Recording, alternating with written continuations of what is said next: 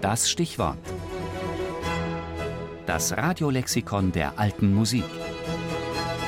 Jeden Sonntag im Tafelkonfekt. Andrea Gabrieli, großdenkender Begründer einer raumgreifenden Tradition.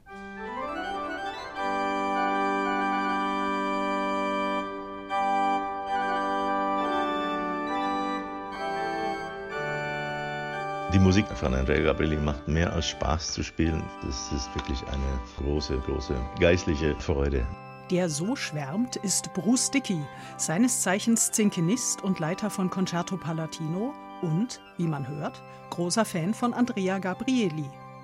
Dieser Komponist wurde 1532 oder 33 vermutlich in Venedig geboren und war dort mit Anfang 20 wohl auch zwei Jahre Organist an seiner Heimatgemeinde.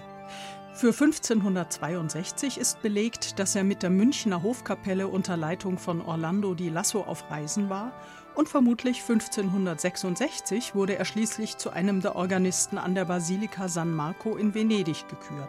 Sein Traumjob, den er bis zu seinem Tod im August 1585 ausfüllen sollte. Doch als Organist an San Marco hatte man seinerzeit nicht nur die Orgel zu schlagen, sondern auch zu komponieren.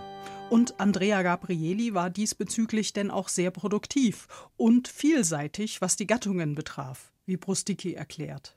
Ich glaube, alles, was in seiner Zeit üblich war und in äh, Mode war, hat er verwendet. Er war kein großer Innovator wie Giovanni Gabrieli, sondern einer, der alles konsolidiert hat.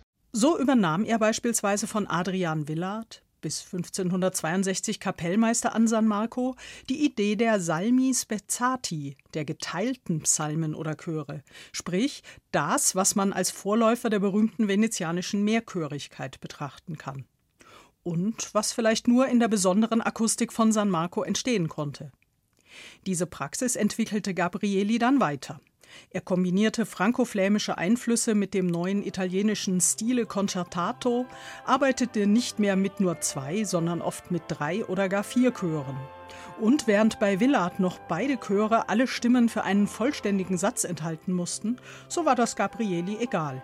Er spielte mit verschiedenen Chorbesetzungen, auch durchmischt mit Instrumenten und dadurch mit Kontrasten klangfarblicher und rhythmischer Art. Er experimentierte mit Echoeffekten, Dissonanzen und raschen Wechseln zwischen den Chören.